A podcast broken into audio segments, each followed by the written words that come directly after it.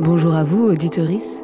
Bienvenue dans Prête-moi ta langue, le podcast qui déshabille et décomplexe les langages. Pour ce neuvième épisode, je reçois Marie Juan. Attention vos oreilles, cet épisode est dingue. On a parlé de foi, de préjugés, de la religion catholique et de remise en question. On a abordé la charité et la chasteté sous un angle complètement inattendu. Et figurez-vous qu'il se cache plein de choses derrière ces deux mots. On a aussi parlé de genre, d'homosexualité, de liberté, de nature humaine, de féminisme et de la position de l'Église sur certaines de ces questions. Marie est très frustrée de ne pas pouvoir toucher son nez avec sa langue, mais fière de savoir la rouler alors que ses quatre enfants n'y arrivent pas. Elle m'a ouvert sa maison de la même manière qu'elle s'est livrée sur son univers, avec sourire, intelligence et sincérité. Je vous souhaite une bonne écoute.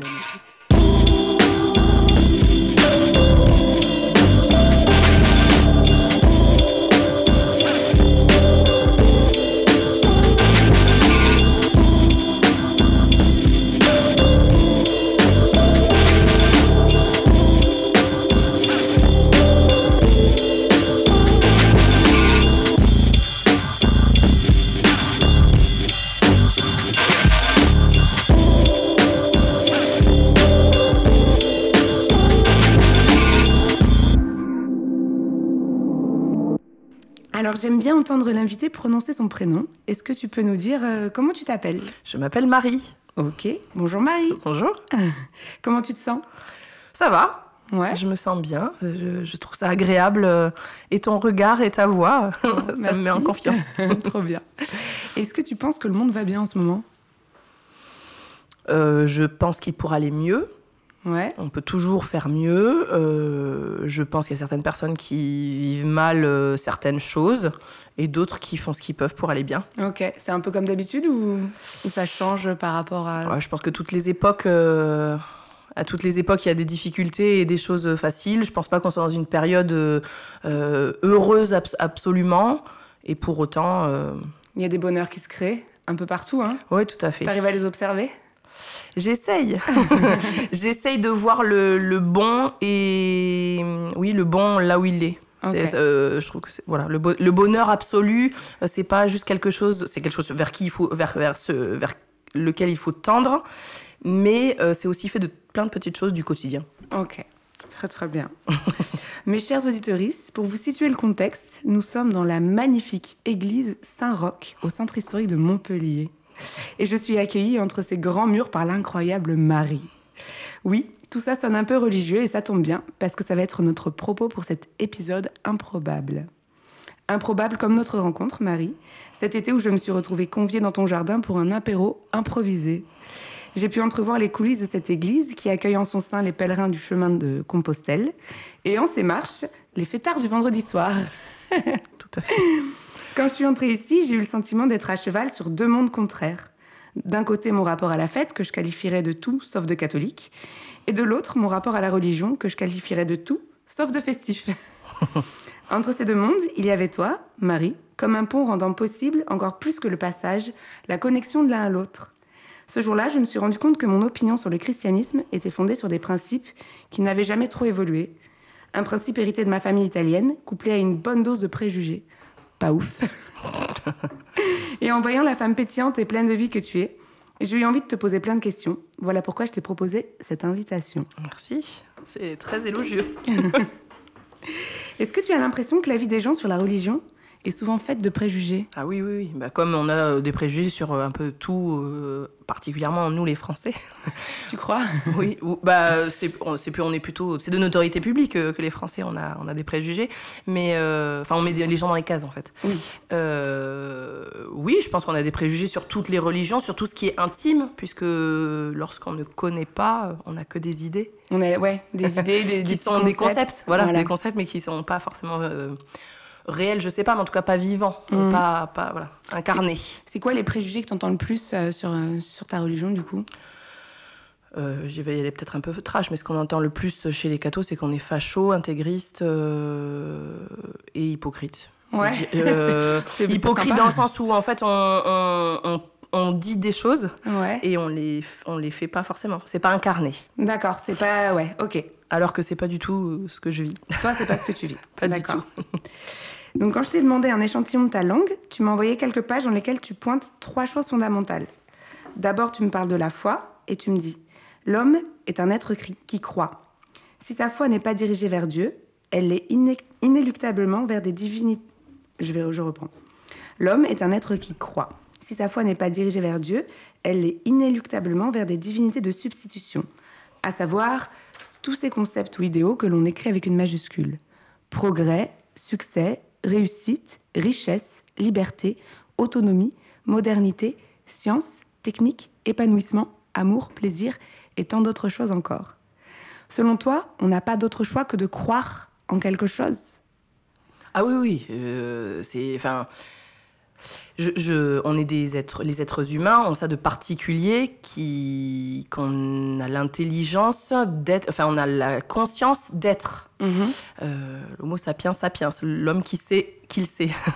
Et pour moi, euh, vivre sans avoir un- sans y mettre du sens et sans avoir de but, même s'il est euh, matériel et sans spiritualité particulière, on a tous euh, On s'accroche forcément à quelque chose. je sais pas si c'est s'accrocher ou juste croire, enfin av- avoir un, un Ouais, c'est pas la même objectif. chose. Hmm.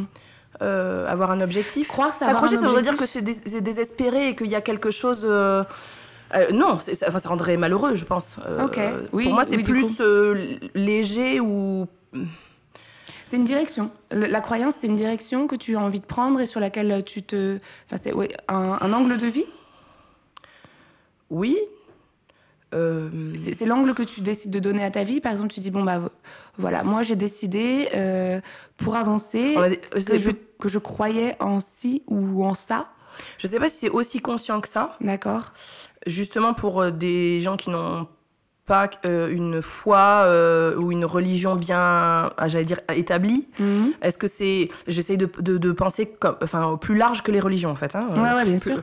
Et hum, je pense que c'est plus, à un moment donné, euh, si on veut pas juste avancer la tête baissée tous les jours, on vit bien pour quelque chose. Si ce n'est pour euh, être avec ses proches, pour être heureux, des, des- des concepts plus larges Mhm. enfin large en tout cas, ce qui est le cas de, de tous les hommes en fait. C'est ce qui nous, euh, ce qui nous unit en fait, euh, c'est qu'on vit tous pour quelque chose. Ouais. Et tu penses que tout le monde arrive à, à dire pourquoi? Ah non, Non. Bah, euh, j'en sais rien, mais euh, je connais pas tout le monde, mais euh, Mais tu non, penses que le, le, le mal-être, euh, le mal-être humain, il peut provenir de ça, du fait qu'on sache pas. Je pense qu'on est plus dans le faire. Il faut faire des choses, produire. Euh, une réussite sociale, euh, euh, euh, garnir la marmite, enfin rem- remplir le porte-monnaie parce qu'il faut garnir la marmite. Donc c'est vraiment des choses simples hein, et- Fondamentales, et, et ouais. fondamentales et qu'on a tous. Je, je crois qu'on est appelé à plus grand que ça. Est-ce qu'on en a tous conscience? Ben, Je sais pas, je pense que ça dépend de. de plein de choses. De plein de choses. Ok. Tu m'expliques ensuite que les particularités de ta langue résident dans cette foi, notamment dans tout ce qui fait ta relation avec Dieu. Ça se manifeste comment une relation avec Dieu? C'est quoi une relation avec Dieu? Euh, La relation, e- être en relation, c'est être relié, être lié avec quelqu'un. Et la, la façon humaine d'être relié avec d'autres humains, c'est euh, le langage. Voilà. Et donc avec Dieu, qui n'est pas un être humain, mais qui euh, est un être plus grand que ça, mais qui, qui a quand même, qui nous a créés à son image, donc euh, qui est quand même, euh, qui nous ressemble, ou plutôt nous qui lui ressemblons. Si on veut avoir une relation avec lui, il faut lui parler. D'accord. Donc c'est vraiment. Donc c'est ce qu'on appelle la prière. Hein. C'est la prière. C'est- La prière, c'est parler à Dieu. Alors, il y a plein de prières différentes euh, selon les religions et il y a plein de façons de s'adresser à Dieu. Euh, je crois qu'il faut trouver la, celle qui nous semble la plus authentique. Et justement, c'est dans cette rencontre et dans le fait de lui parler, il y a un moment donné, il y a quelque chose qui se passe, de l'ex, on appelle ça l'expérience, faire l'expérience de Dieu. Hmm. Euh, on se rend compte qu'il nous répond. Tu, tu, tu le ressens physiquement Tu le ressens. Ben, com- comment ça, ça, se re- ça se perçoit? Alors peut-être que je rentre trop dans l'intime, tu, tu m'arrêtes, t'hésites pas. Euh, mais hum, du coup, quand t'es, c'est, c'est, t'es dans une sorte de, de concentration immense, j'imagine, quand Ça tu dépend des fois. En fait, ça, dépend, des fois. Tu tu as commencé en demandant euh, euh, euh, le bonheur, est-ce qu'on le voit tous les jours, est-ce qu'on l'expérimente, est-ce qu'on le rencontre? Ben, Moi, j'y vois, la, j'y vois la marque de Dieu. Mm. Euh, quand je vois mes enfants, par exemple, euh, en train de faire des choses trop mignonnes entre eux, des petits bisous, ou juste euh, l'un en train d'aider l'autre, ou de jouer calmement, enfin, euh, tout, tout ça, moi, j'y vois l'action de Dieu dans notre vie. Euh, et ça, c'est... Ça te connecte. C'est euh, quand Entre- tu ressens un, un Ben, amour et. euh, il est présent. Euh, Là, il, est, il existe de- à ce moment-là, et c'est une le fait de, que moi je le remarque. bah, c'est bien que je suis connectée avec lui. On- à ce moment-là, on a une relation. D'accord. Alors après, ça peut être aussi des choses plus intenses, par exemple lors de quand je vais à la messe ou quand je vais prier euh, pour des moments très spécifiques. Là, c'est peut-être plus intense et plus concentré parce qu'il y a que moi et plus intime. Plus intime, Ouais. exactement. Mais euh, ça peut prendre voilà plein de formes différentes. Mhm. Ok. Ça- ça- Notre ça rencontre, j'y trouve aussi. euh, Ouais, c'est possible, c'est possible. Bah, Mais- moi, c'est- la lecture que j'en ai. Euh, Ok. je veux pas imposer euh, ma vision des choses, mais je me dis qu'il y a quand- la providence. euh, Pour moi, elle est inspirée par l'Esprit Saint. C'est ça- ce qu'on appelle euh, couramment euh, la providence ou le destin ou la vie. Oui, ça Euh, prend moi, j'y vois la marque de. Dieu. D'accord, ok. Donc c'est beau. Est-ce que ça peut ressembler à un sentiment de plénitude? Oui. Ouais, c'est ça. Et, et- bah, je pense que c'est ce à quoi, ce vers quoi on tend. D'accord. On voit bien que quand on est agité intérieurement, euh, peu importe les causes, euh, on n'est pas bien. Alors que quand on a un sentiment de plénitude euh, in- intérieure, on sent bien que c'est, on est raccord avec soi-même. Enfin, il y a un truc qui va bien Mhm. et qui est dans donc, le ce- dans et le donc, juste. Cet accord avec soi-même, ce serait aussi un accord avec, euh, avec Dieu, du coup. Être, on appelle ça être aligné Ouais, c'est ça. avec Dieu. D'accord. euh, c'est vraiment ce, Ouais, c'est- ce geste-là. fait- C'est difficile. Ouais, ce geste vertical de dire on est aligné. Moi, je... On est ancré dans la terre et on est ancré exactement. vers Oui, et on on quand, on est, quand on se sent bien avec soi-même, euh, je pense que c'est parce que ça transcende, ça nous transcende. Ouais, ok. Alors après, on appelle ça comme on veut. Moi, moi j'y vois, voilà. C'est- c'est ton, c'est ton mot à toi. Ok, très très bien. Euh, quand tu parles de foi, tu l'as définie comme étant la cohérence entre ce en quoi tu crois, ce que tu dis et ce que tu fais, et tu ajoutes, du moins du mieux que je peux, avec les moyens humains qui sont de fait limités. Et oui. De quoi tu parles quand tu évoques cette limitation de moyens? On a tous des faiblesses.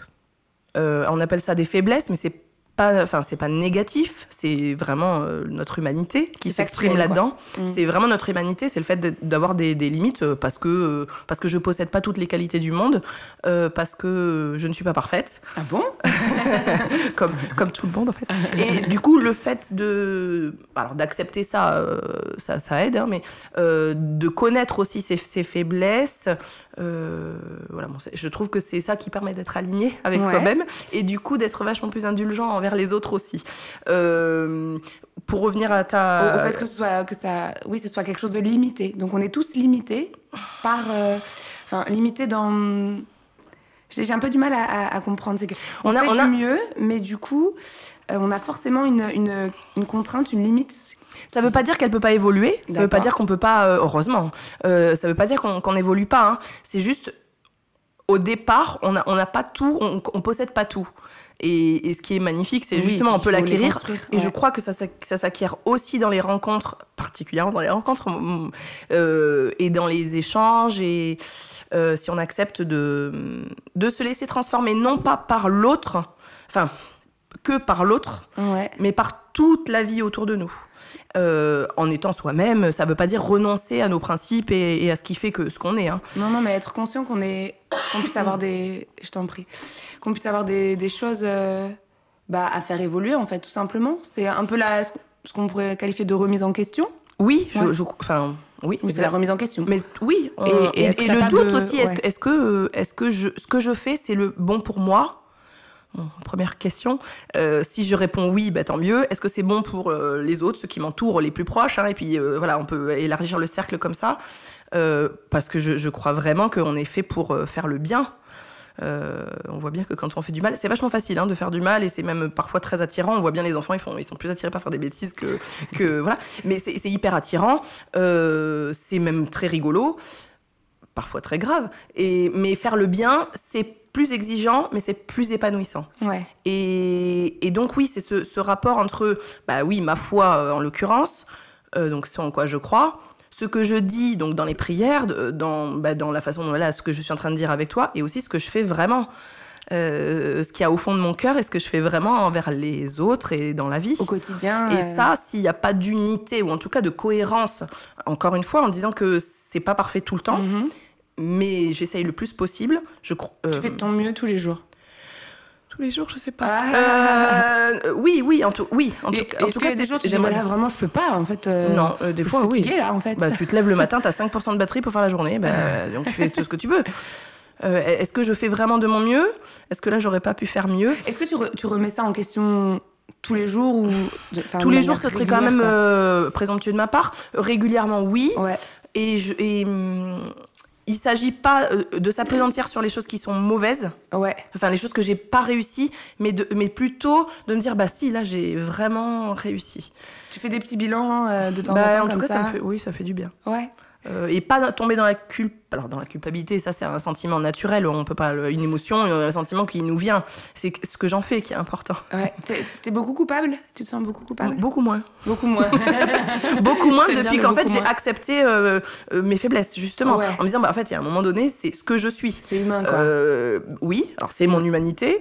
Et, et du coup, j'accepte vachement plus aussi les faiblesses des autres. Et Mmh. Ah oui, dans le couple, hein, euh, tout ça, Ah, tout bah ça. Oui, oui. Euh, de dire de moins reprocher. Ça n'empêche pas qu'on on le fasse. Mais Non, mais avec moins, peut-être moins de colère, moins de. en fait, moins et, puis aussi. surtout, en fait, ça lui appartient. Ça appartient à l'autre, ce qu'il est. Et ce qui m'appartient à moi, c'est ce, ce que moi, je peux en faire. Mmh. Euh, donc déjà, je m'occupe de moi. Et de, Ouais. euh, on, voilà, on a tous une ch- charge, enfin une mission, on appelle ça voilà, euh, des choses à faire et à être. Euh, je m'occupe déjà de ce qui m'appartient. C'est déjà pas mal. C'est déjà pas mal. Mmh. Et ça, clair. je trouve que d'être en cohérence avec ça, euh, c'est- oui, c'est. euh, Ça t'enlève un Eh ben, je pense que si on faisait tout ça, euh, on se marcherait moins sur les pattes des autres. Euh, Oui, et on aurait plus de- d'indulgence envers On les uns envers les autres. autres euh, le, oui, le loisir de s'occuper d'eux-mêmes sur des choses et que on faisait attention et qu'on fasse attention un peu plus à, à comment rég- régler ben, ce que ça évoque chez nous, les défauts de l'autre. Oui, et ce qui nous incombe. Mmh, ouais, ouais. Euh, Ce qui m'incombe, c'est euh, bah, en premier lieu, je suis une femme, euh, une mère de famille, une épouse. Alors tout ça un peu, je sais pas trop euh, s'il faut dire un, deux, trois. C'est tout ça sur le même plan, enfin Mhm. tout en même temps. Voilà, c'est déjà. Ça c'est. euh, Et puis quand je suis avec mes amis ou quand je suis avec voilà, euh, qu'est-ce qui m'incombe au moment où je Mhm. suis. Je vois, je vois. Alors sans jugement, c'est difficile, hein, mais, mais le- oui, sans, le- le- sans juger déjà, euh, soit, sans marquer trop de, sans poser trop de, de, de jugement. euh, en fait, euh, de jugement, ça veut dire, y a, y a, le jugement, c'est pas tellement l'action qui fait de juger, c'est poser un acte, coup, en fait, coupable ou pas coupable, en fait. Mmh. Ouais, il faut, euh, il faut arrêter de, de se donner. Je sais pas s'il faut arrêter, mais moi, en tout cas, depuis que, Que tu fais moins, ça va ça va mieux. Ok. Et donc, dans la deuxième partie de ton échantillon, tu parles de la méconnaissance du langage Mm. dont nous sommes de plus en plus victimes et qui nuit à l'expression, mais aussi à la connaissance. Pour illustrer cette théorie, tu t'appuies sur deux mots, la charité et la chasteté. Tu prends le temps de définir à chaque fois les termes que tu emploies en te basant sur le site du CNRTL, le Centre national des ressources textuelles et lexicales. que J'utilise moi aussi beaucoup dans, dans mes travaux d'écriture. Et tu obtiens les définitions suivantes. Alors je tiens à les, à les lire parce que, en effet, moi-même, j'avais euh, une idée de ces mots qui n'était pas complète. Donc la charité est définie comme, comme suit. C'est le principe de lien spirituel, moral, qui pousse à aimer de manière désintéressée. Il y a ensuite une référence à la théologie chrétienne qui donne ces deux points. La vertu spirituelle qui est l'amour parfait venant de Dieu et dont Dieu est l'objet, lien d'unité intime entre Dieu et les hommes, créatures de Dieu. L'amour surnaturel du prochain, des hommes entre eux, considérés comme fils d'un même père. Et avec aussi une petite définition qui appartient à la philosophie et à la morale. En général, la charité, c'est l'amour mutuel des hommes, considérés comme des semblables, humanité, philanthropie, et en particulier l'amour des pauvres et des défavorisés. Donc oui, c'est la dernière, euh, le dernier petit point qu'on attribue euh, à la charité. Et généralement, ça, ça se... Faire la charité, hein. Ouais, c'est faire la Être charité, charitable. faire, euh, faire l'aumône. Donc c'est quelque chose... euh, c'est que ça, quoi. Euh, je, vais, je vais dire toutes les, les deux définitions, puis après on, on pourra en discuter. Ensuite vient donc cette définition de la chasteté, qui est euh, expliquée comme la vertu consistant à s'abstenir des plaisirs charnels illicites et de tout ce qui s'y rapporte. Penser, euh, c'est faire preuve de retenue dans les plaisirs charnels licites, notamment dans le mariage. En religion, c'est l'abstinence complète des plaisirs de l'amour. On fait vœu de chasteté. C'est le renoncement volontaire au mariage en vue d'une plus grande dis- disponibilité au service de Dieu. Et ça, c'est la chasteté perpétuelle. Tu ajoutes à cette définition que tu trouves euh, ben, justement réductrice, celle de- du catéchisme des évêques de France, qui ajoute ceci. C'est le dynamisme, la vertu qui préside à l'humanisation de la sexualité, qui s'appelle la chasteté. Être chaste, c'est savoir s'épanouir pleinement, c'est savoir épanouir pleinement ses désirs dans la ligne de sa propre vocation et en fidélité avec le dessein de Dieu. C'est le refus de céder à l'anarchie des pulsions sexuelles. Il ne faut pas réduire la chasteté à la continence qui est l'abstention de l'acte sexuel. Cependant, la chasteté est liée à la tempérance. Les évêques de France, Catéchisme pour adultes, 1991, je pense que c'est une revue, La, la revue numéro 596. Donc du coup, la chasteté, c'est le choix de vivre sa sexualité, ses désirs et ses manques d'une manière libérante et heureuse dans ses relations aux autres et à soi-même, en cohérence avec ses engagements. Donc comme je disais tout à l'heure, en effet, je n'envisageais pas du tout la charité ni la chasteté selon l'ensemble de ces définitions, mais j'en retiens plusieurs choses. Le côté amour désintéressé dans la charité, c'est un principe qui me parle beaucoup et qui, je pense, devrait être, devrait être appliqué dans toute relation. Est-ce que tu penses que la foi euh, et, et cette euh, cha- charité pourraient résoudre certains problèmes de notre société actuelle? Euh, ce serait très présomptueux de ma part de dire ça. Et pourtant, je crois vraiment, et parce que je l'ai expérimenté et éprouvé, alors expérimenté pas comme une expérimentation, mais parce que je l'ai vécu, je le vis, en fait, j'essaye de le vivre le plus possible. En fait, la charité, oui, ça, ça, ça tu, aide. tu le vis comment? Tu le vis euh, dans tes relations avec ta famille? Tu le vis dans tes Je relations avec tes amis? C'est une disposition euh, d'esprit qui fait, enfin une disposition de cœur plutôt, Ouais. euh, qui fait que on considère l'autre pas plus, pas moins que moi. D'accord. Et qui et qui enfin si je rencontre quelqu'un ça va forcément m'apporter quelque chose peut-être quelque chose de négatif et qui va faire que je vais me construire à, contrario de ça En parfois. Ouais. mais euh, mais c'est enrichissant et et reconnaître ça, reconnaître en fait l'humanité, c'est bien euh, le mot qui était utilisé, euh, qu'on est tous humains. Donc on, on- voilà, on- je- il a la personne qui est en face de moi a les mêmes droits que moi. D'accord, je, je suis d'accord. Et du coup, est-ce que tu, tu, tu accueilles, tu accueilles toutes les personnes qui arrivent à toi un peu les bras ouverts? Est-ce que tu te protèges parfois? Est-ce que tu te. Oui. Tu, comment... Mais ça, c'est ça, c'est de nos faiblesses, justement. Ouais. Enfin, bah, mes faiblesses à moi ou mes, mon expérience de vie qui fait que, bah oui, il y a des gens qui m'insupportent, il y a des Ouais, gens qui me ressens. font peur, euh, euh, et il y a des gens qui spontanément, même dans leurs faiblesses, des gens qui sont un peu. euh, Enfin, qui, qui, qui peuvent rebuter d'autres personnes, enfin, Mhm. euh, qui, moi, me posent aucun problème et que j'accueille les bras ouverts. Mais euh, ça, ce serait formidable hein, si j'accueillais. Enfin, ça, ce serait. C'est le monde merveilleux de Oui Oui. Oui, Euh, voilà, on accueille tout le monde de, de- de manière désintéressée. La, la Bon. peur, la peur, la, enfin le, Le dégoût, euh, le dégoût le par, ref- par, le- euh, la certaines personnes. ouais. Parfois, c'est juste un sentiment, enfin c'est quelque chose qui va peut-être venir te protéger aussi. ou- Oui, alors euh, il y, a, y a- y a ce qui est primaire. Mhm. On réagit de façon primaire à, à une, euh, comment, un danger. Oui, ou une Et alerte, quoi- ouais. Voilà. Mhm. Donc ça, il y a ça. Il faut l'analyser. Voilà, même, il faut l'analyser. Bon, soit cette personne, je sens que ça me, va me faire du mal. Dans ces cas-là, ben, euh, je lui, je lui veux pas de mal. Je lui en Mhm. veux pas. euh, mais je tourne les talons. J'essaye. Euh, et, et après, il y a des gens qui me répulsent. Ouais. Euh, donc là, c'est une forme de répulsion. Qu'est-ce que ça fait écho à quelque chose de, en moi euh, ou de mon enfance ou de, enfin, de ma vie en général? Euh, Est-ce que je peux aller contre ça? Par exemple, si, si c'est quelqu'un que je dois côtoyer, bon, mais à un moment donné, il va bien falloir faire avec. Et puis, et puis, il y a des gens avec qui on est en conflit. Et je pense que ça, c'est encore plus profond. C'est, pour moi, ça fait encore écho à quelque chose de d'intime euh, Mhm. parfois on peut pas analyser enfin, ou, enfin, si on peut toujours essayer, tu analyser vas essayer ouais, de, de faire un travail sur toi pour savoir pourquoi oui mais cette des fois ça, ça prend du temps Ouais, ben forcément. Mais tu vas systématiquement euh, remettre en question ce que toi tu ressens, enfin ce dégoût-là que tu vas ce dégoût Je me dis que ça fait écho à quelque chose qui et est pas réglé chez toi. je sais pas si c'est pas pas réglé chez moi, mais en tout cas, euh, après, c'est tout, tout dépend de si je peux éviter la personne ou si je suis amenée à la rencontrer régulièrement, en Ouais, fait. Euh. Que ce soit dans le travail ou dans, dans, les, dans la vie quotidienne. euh, dans notre famille, on a tous quelqu'un qui nous saoule. Mm. Euh, non, mais enfin. du coup, en fait, la, le- le- la charité, c'est vraiment de se dire. euh, Il y a un moment donné, cette personne, euh, elle, elle y peut rien que je réagisse comme ça. Oui, Parfois, elle, elle y peut. Enfin, on, on peut dialoguer. Donc là, c'est là où, où le, le dialogue peut s'instaurer en disant, bah, écoute, là, tu me mets mal à l'aise quand tu dis ça, quand tu fais ça, bon, peu importe. Et, et puis des fois, ça change pas. Et, euh, et dans ces cas-là, c'est la, façon que moi, je vais de prendre euh, nos rencontres qui va conditionner euh, le fait que ça se passe bien ou pas. D'accord. Et ça, c'est c'est considérer l'autre comme un être à part entière qui a euh, le droit d'être comme moi je suis. Ouais, ouais, peu Et- importe qui il est. Oh, Mais ça, c'est le monde merveilleux. Hein. ouais, c'est ça, c'est parce que euh, du coup. et en fait, je crois que c'est ouvrir son. Quand on ouvre son cœur vraiment. euh, Mais ça demande, ça demande une énergie, euh, une énergie folle de d'ouvrir son cœur vraiment. je pense que c'est plus tout le travail qu'il y a avant. En- euh, plus on le fait, plus c'est facile. Ouais, comme c'est comme oui, c'est comme un entraînement. Mais du coup, si a jamais personne qui t'a fait je Si, si. énormément de mal. Oui. Et est-ce que du coup,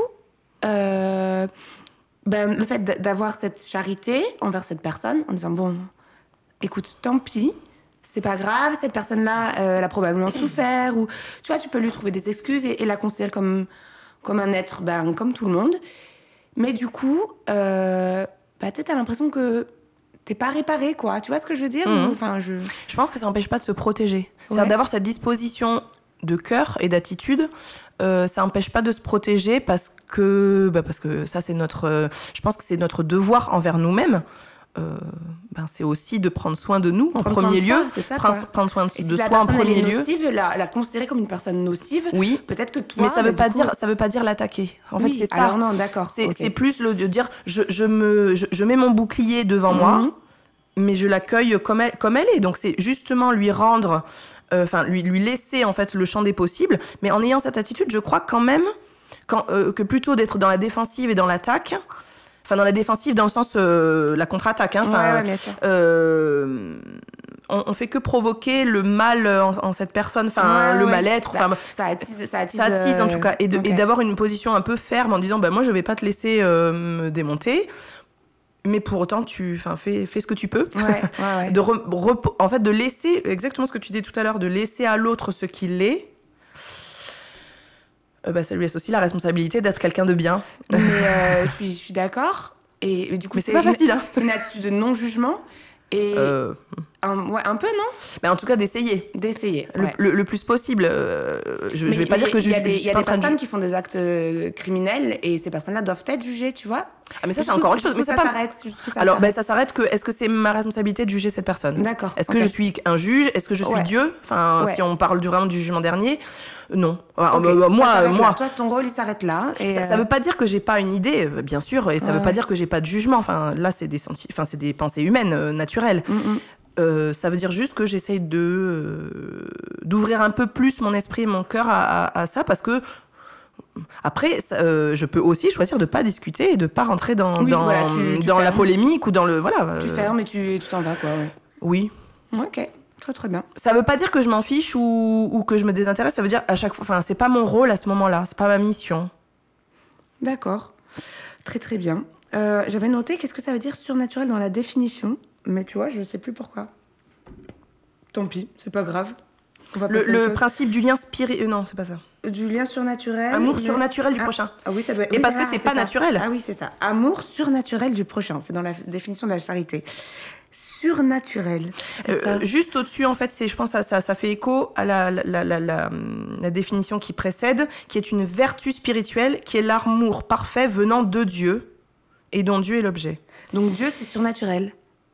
De fait. Ok. C'est au-dessus. Au-dessous Ouais. de tout. De tout. Oui. Ok.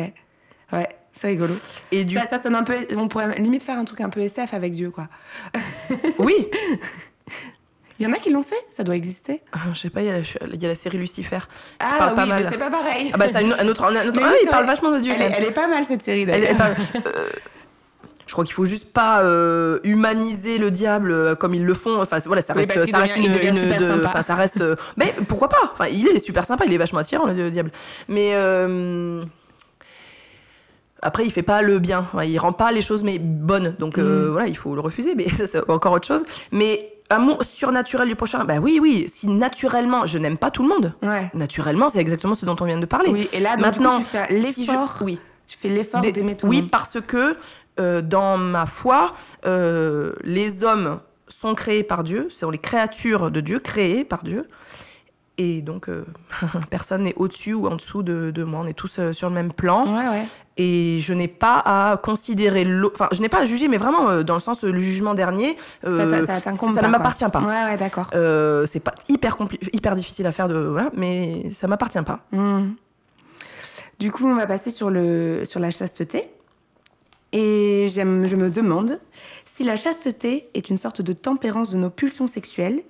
Où se situe cette tempérance? Tu vois, il me semble que l'équilibre des uns n'est pas nécessairement celui des autres. Et si certaines pratiques sont condamnées, cela revient à un déséquilibre de, de l'expression sexuelle et de fait un manque de liberté.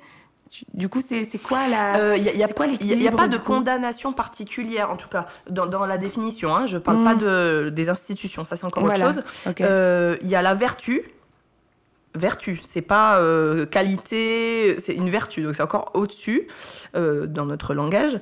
Euh, ça veut dire en fait que on, on respecte ce qui se passe entre deux personnes. D'accord. Si- Et ça peut être là en ce moment, on est en train d'avoir une relation chaste. D'accord. Et c'est pas uniquement le point de vue sexuel. C'est vraiment la façon dont on aborde les relations. Donc là, on n'est plus dans la charité, dans l'accueil de l'autre. On est encore plus loin. Enfin, c'est encore un autre domaine. Euh, c'est vraiment dans dans toutes nos relations. Enfin, ce qui l'idéal, ce serait que dans toutes nos relations, nous soyons chastes, y compris lors de rapports sexuels. Donc chaste, ça veut dire tempéré? Dans, cette euh, dans parce que si, si dans toutes nos relations il faut qu'on soit chaste, il faut qu'on soit il faut qu'on soit quoi alors? Et oui, parce que si, à- si, si je laisse libre cours à mes pulsions envers toi, par exemple, Ouais. euh, des fois j'ai envie de. Enfin, on se connaît pas bien, mais. euh, non, alors je, vais- je vais pas prendre avec toi, mais euh, il y a des fois des gens qui. euh, qui nous répulsent et on a envie de les gifler ou des choses comme ça. Ma, ma relation chaste, c'est de, de retenir les pulsions. Euh, en gros, je saute pas sur tout le monde, Ok. mais de n'importe quelle manière, en fait. Et c'est du coup de respecter aussi la distance euh, physique. Parce qu'il y a des gens qui, sont, qui trouvent ça intrusif quand on est trop près d'eux. Mhm. Euh, Il y a des gens qui sont hyper charnels et qui, Hyper qui- tactiles. hyper tactiles, etc. Tout ça, c'est ça en fait. C'est c'est de, de Mais- tout ça la tempérance. C'est tempérer finalement coup- notre nature pour pas gêner l'autre, pour Mhm, respecter l'autre dans son entièreté. Ouais, donc c'est euh, c'est du du consentement et du coup c'est l'affaire que de deux personnes Mm. ou est-ce que c'est aussi l'affaire de l'institution qui, qui met un Alors, il y a après la vision. sur cette tempérance et Alors, il y a en effet la vision euh, de l'Église avec un grand E, donc l'institution qui, n'est- qui est certes temporelle euh, avec les hommes euh, et les femmes qui constituent l'Église aujourd'hui, et aussi l'histoire de l'Église, donc depuis les origines, depuis euh, bah, les, les premiers apôtres. Donc l'Église, c'est vraiment tout ça. Mhm. L'institution euh, dit que c'est donc être chaste, c'est savoir épanouir pleinement ses désirs dans la ligne de sa propre vocation. Si je suis une mère de famille, je vais pas sauter sur tous les mecs euh, que je croise et qui me euh, qui me titillent ouais parce que je suis une mère, enfin parce que je suis une épouse et que ma vocation c'est d'être parce que tu t'es engagé à être oui. à avoir ce statut là et en fait, c'est pas restrictif, c'est parce que j'ai déjà fait un choix. C'est ne pas remettre tout le temps en cause les choix parce que j'ai envie. Euh, c'est compliqué ça, hein Bah, c'est Euh, parce, que, parce que compliqué c'est vraiment et- se dire qu'on a tous une vocation et qu'à un moment donné on pose un choix. Mais je crois que le- mais ce choix il peut évoluer? Ben, euh, si euh, je, de- je, je- je deviens veuve, par exemple, j'imagine que oui. Du coup, je ne suis plus mariée. Si vraiment il y a des gros problèmes dans mon mariage, euh, bah, je, ne, je, je peux aussi euh, divorcer et changer divorce. d'état. Ouais. Et donc ma vocation euh, à ce moment-là sera changée. Euh, est-ce que j'ai dans ma relation de chasteté avec mon mari, est-ce que est-ce que j'ai j'ai mis tout en œuvre pour que ça, ça fonctionne et que ça, ça, ça s'épanouisse pleinement? Euh, c'est pas, et c'est aussi affronter les difficultés Oui, euh, et le sûr. quotidien. euh, Non, voilà, mais on se saoule. ça- Enfin, voilà. c'est- réparer plutôt que de, de changer aussi. Hein. euh, Enfin, C'est pas. En fait, la pulsion de bah, il me saoule, je me casse, mm. qui est une facilité. je- attention, je dis pas qu'il faut pas le faire. hein. il faut pas. le- Enfin, oui, bien sûr. Y a- y a je, plein je de- suis pas dans les situations des y a gens. plein d'histoires. Mais je voilà. dis juste que est-ce que est-ce que c'est une solution de facilité ou est-ce que c'est vraiment Mm. parce qu'à ce moment-là il n'y a pas d'autre choix. Mm. Il y a plein de personnes et dans l'Église on condamne pas le divorce, on condamne ce qui est la facilité en fait.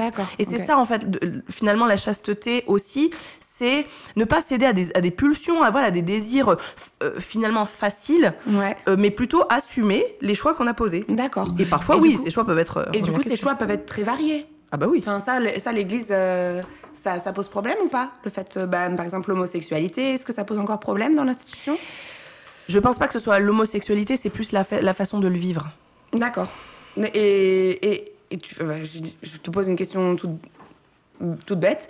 Le mariage homosexuel, du coup, euh, qu'est-ce qu'en pense l'institution? Eh bien, le, pour nous, le mariage, vraiment le mot, hein, le mot, et donc ce qui, le, le- ce qui est derrière, c'est une voca- la vocation chrétienne du mariage. Mhm. Donc je ne parle pas de la vocation euh, le- le- Civile. finalement la- civile. hein. Ouais, ouais. La vocation euh, naturelle, c'est entre un homme et une femme. D'accord.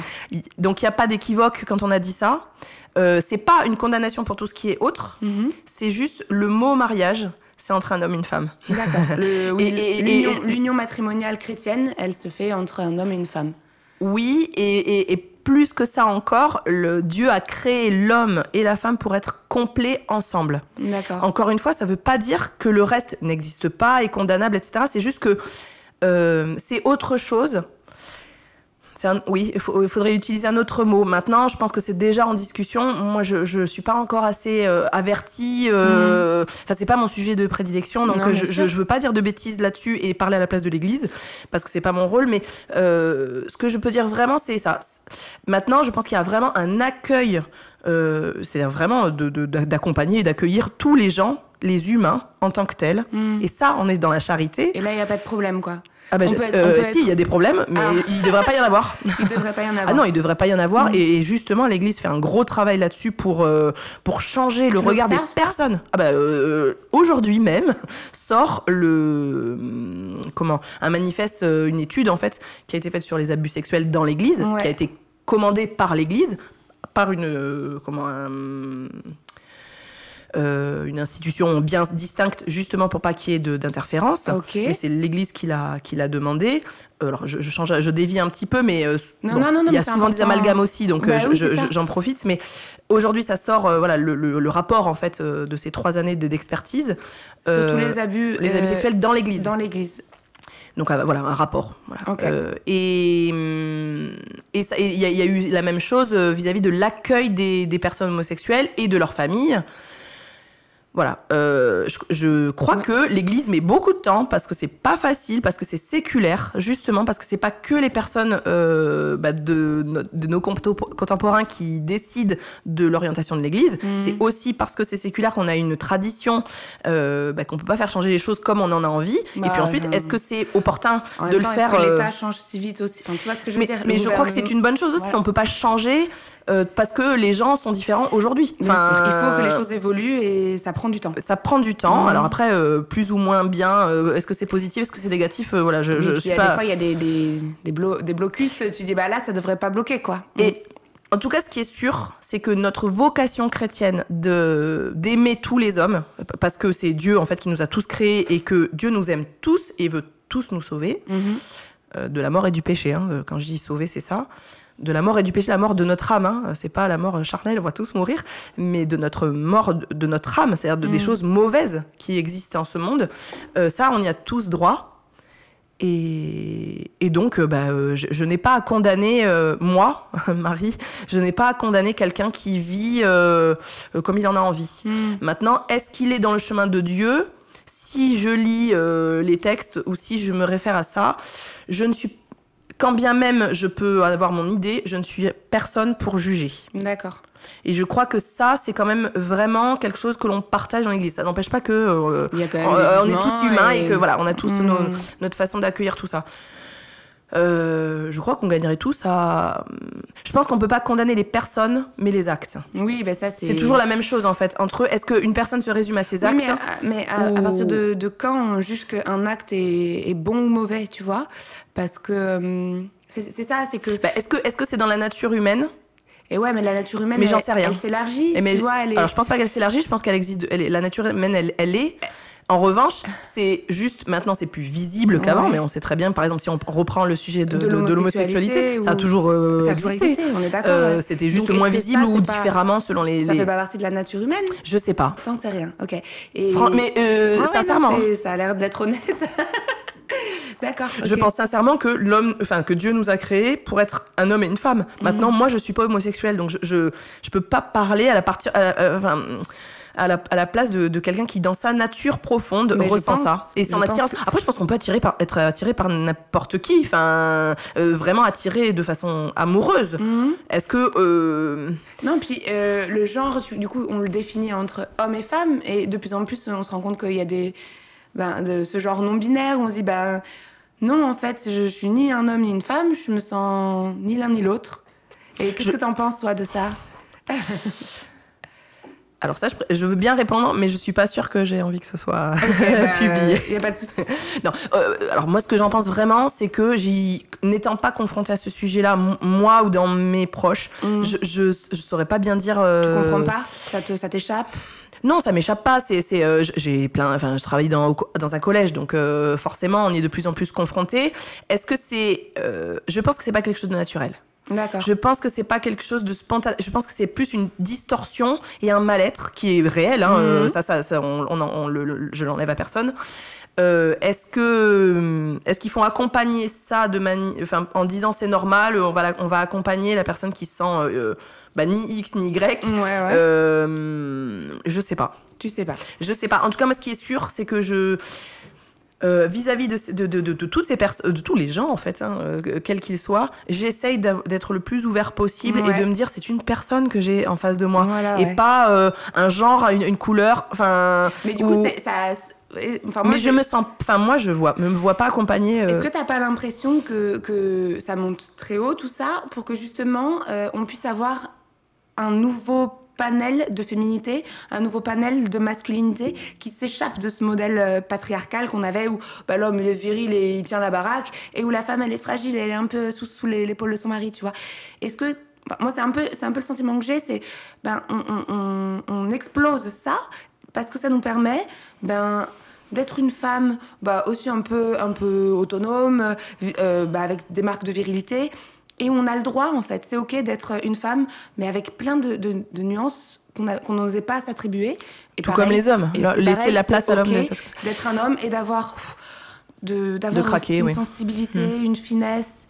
Tu vois. Peut-être que c'est Euh, aussi... alors, moi, c'est assez marrant parce que ces grosses révolutions féministes, j'ai jamais connu ça parce que moi, j'ai toujours été clairement une femme, Ouais. clairement dans des autour avec des hommes, hommes, enfin euh, voilà, ou d'autres femmes, et j'ai jamais eu de problème là-dessus parce que justement, je me posais en tant que moi et pas en tant que moi femme, enfin avec tout ce que je suis, y compris le fait que je sois une femme, mais euh, j'ai pas j'ai j'ai jamais eu à combattre. Euh, T'as jamais eu ma à te place. battre Voilà. Enfin, en tout cas, pas eu ce sentiment-là. Je pense que, c'est une euh, attitude. hein. Parce que t'es une femme. T'as pas- t'as jamais eu ce besoin de, de, ta- de J'ai déjà ressenti euh, le, le- le- le machisme, des choses comme ça. Bien enfin, ça sûr, me fait tellement rire d'abord. Pour moi, c'est ridicule. Enfin, c'est ridicule en fait. Mais quand c'est, euh, euh, c'est toutes les choses extrêmes qui sont ja- jamais bonnes en fait. Je pense juste, en effet, si on se, si on, on considère l'autre comme un autre, homme, femme, euh, c'est un autre, un autre que moi. euh, avec, en effet, c'est, bah oui, euh, ses idées, etc. euh, et que du coup, on est bien dans ses baskets. Il n'y a pas de de combat. En tout cas, moi, je l'ai pas éprouvé. Maintenant, euh, tout- toutes les révolutions, euh, est-ce qu'elles sont nécessaires? Ça, je sais pas, mais je- c'est pas moi de juger. Mais euh, toutes les révolutions, elles vont au-delà des, des lignes. Elles vont toujours plus loin que la nécessaire. Euh, on le voit, hein, c'est pas moi qui le dis, c'est toute c'est l'histoire. Euh, ça va toujours plus loin que, que, que ce dont on a besoin. c'est pour revenir vers un équilibre, tu vois. C'est Voilà. un balancement un peu Et donc, est-ce que, est-ce que, que- toutes ces euh, toutes ces problématiques autour du genre que tu évoquais tout à l'heure, ou euh, de euh, toutes ces femmes qui vont au-delà de finalement leur euh, leur rôle, je sais pas comment il faut dire ça, je veux pas du tout enfermer parce que c'est pas du tout mon, mon idée, mais euh, euh, ils vont au-delà, vont, vont aller voilà castrer tous les hommes par exemple, Ouais. ou vouloir envie de castrer tous les hommes parce que les hommes dans l'histoire ont fait du mal aux femmes. C'est franchement c'est abusé. Enfin, c'est- quelque chose d'abusé. Et pour autant, je comprends très bien cette révolution-là. Je pense aussi qu'il y a des hommes qui sont très bons envers les femmes et depuis toujours. Oui. Euh, et que quand on se rapproche de ces personnes-là, ça va mieux. C'est-à-dire, en fait, moi, je suis mieux sans révolution et sans tempête. Mm. Je- euh, mais moi, hein, euh, donc j'en ai, pas éprouvé le besoin. Mm. Cela étant dit, il faut, il faut certaines personnes qui. T'as qui- toujours été libre, tu t'es toujours senti libre d'être la personne que tu avais envie d'être au fond de toi-même. Il y a aucun moment où tu t'es senti Ah bah si, entravée. si, si, bien sûr, bien sûr. Bien sûr, on se sent entravé et des À fois, on n'est pas, on est, on pas en, accord avec soi-même. Mais À quel moment t'as as ressenti ça? Bah, au début de, de l'âge adulte, euh, quand on sort de l'adolescence, forcément, parce que c'est encore un tâtonnement, parce qu'on prend des libertés aussi vis-à-vis des parents et qu'on devient euh, une personne seule dans la vie, Ouais. euh, où on fait plein de... Et puis parce que j'étais jeune et, et moins expérimentée aussi, euh, que ce soit avec les hommes ou avec les femmes, je me suis fait avoir. euh, euh, il y a pas très longtemps aussi avec des personnes qui ont plus de pouvoir euh, institutionnel que Mhm. moi et où c'était euh, bah, où du coup moi j'ai pas pu faire euh, être ce que je suis D'accord. je, je suis partie mais euh, Et Ouais, t'as ressenti des abus de bien, pouvoir? bien sûr C'était lié à ta condition de femme ou à ta, juste à ta condition de, de, de place, Non, je de pense- hiérarchie aussi? non je pense que c'était ce que je suis Ouais. c'est plus complexe je pense que c'est jamais euh, que parce qu'on est une femme Mm. Alors il y, a- il y a des hommes pour qui être une femme c'est un problème hein, Mhm. euh, enfin qui, qui Oui, tu ne considèrent pas bien entendu en a, hein, enfin moi ça me fait tellement rire que je, euh, je pense qu'on désamorce les bombes euh, avec un peu de légèreté en Ouais. fait mais bon ça c'est mon, mon credo hein, bon. faire. Euh, oui les hommes qui ont été machos ça me, Tu ça me tu fait tellement rire en Tu fait te défends de ça quand tu vois ces, des, Ah bah, des- Alors, Tu il y a eu des fois, oui, et c'est souvent euh, vis-à-vis de, enfin, quand je suis avec mes enfants, en fait. Ouais. Parce que je veux pas me donner une fausse, euh, ouais, une fausse idée ou, ou, ou juste qu'ils voient que c'est normal, en fait. Il y a Ouais, des ouais. attitudes qui ne sont pas normales. Et ça, tu le. Mais c'est en tant et- qu'être humain. Moi, Mhm. vraiment, je, Oui. je suis désolée, Donc, hein, je reviens que Non, à non, ça, mais, c'est parce très- que, c'est très bien parce, parce que, que du coup, ça te permet d'être. euh, parce que un homme et une femme, c'est pas pareil. mhm. Et une personne envers une autre personne, on n'est on est jamais exactement les mêmes. Et, si- et voilà, euh, je- bon, tout est dit en, fait, en disant ça. Et, et qu'on se sente un tel ou un tel ou, ou comme ci, comme ça, je, je crois qu'on a le droit d'être ce que l'on est. Pas ce que l'on. Enfin, ce que l'on veut être aussi, mais. Est-ce que ce que l'on veut être, veut être, c'est- c'est ce qu'on est? C'est pas forcément. Non, c'est vrai, des fois, on s'évertue à être quelqu'un d'autre. hein, euh, Et. euh, a- je, je vais reprendre. J'avais un truc accroché à mon frigo. Donc c'est Sainte Catherine de Sienne. On l'attribue souvent à sœur, euh, à Sainte Thérèse. euh, euh, pardon, je dis des bêtises. À une autre sainte, mais c'est Sainte Catherine de Sienne qui dit si vous êtes ce que vous devez être, vous mettrez le feu au monde entier. En effet, quand on est raccord avec soi-même.